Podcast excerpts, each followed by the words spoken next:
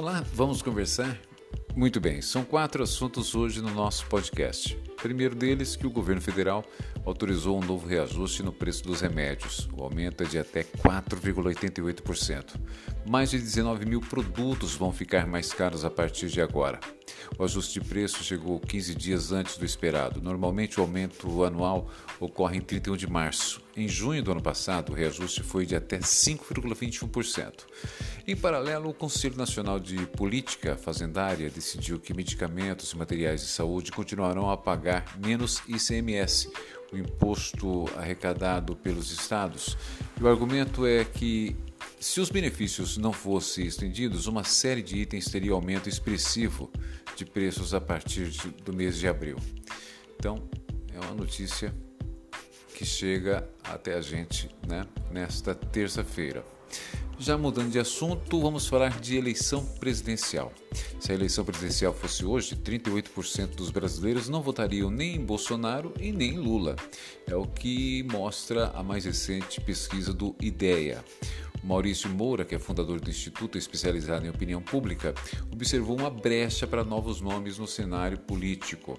É a primeira pesquisa feita após a decisão da Justiça que devolveu a Lula o direito de ser candidato. Segundo Maurício Mota, tanto Bolsonaro como Lula possuem alta taxa de rejeição. Por outro lado, o grande número de candidatos à presidência pode ser um tiro no pé para quem sonha em ocupar o Palácio do Planalto. As coisas não são tão fáceis assim. Vamos lá. A fila de espera por um benefício do Bolsa Família cresceu com a pandemia, em especial com o fim do auxílio emergencial. E de acordo com os dados do Ministério da Cidadania, ao fim do ano passado, mais de 2 milhões e 146 mil solicitações estavam pendentes.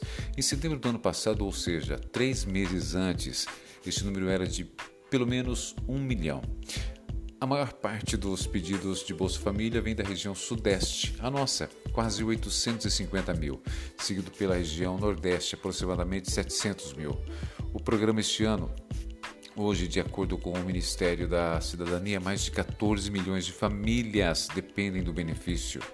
O programa é voltado para famílias em situação de extrema pobreza e o valor do benefício é calculado a acordo com o tamanho da família, que vai de R$ 89,00 a aproximadamente 300 reais. Vamos lá, e para encerrar, vamos falar de Páscoa. A Páscoa deverá ser positiva para o setor de supermercados. A expectativa é de crescimento de até 15% na venda em comparação ao ano passado.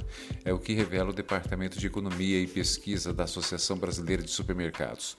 A caixa de bombom deve liderar as vendas, seguida de barras de chocolate, tabletes de chocolate também e dos ovos de Páscoa de até 200 gramas, 200 gramas, né?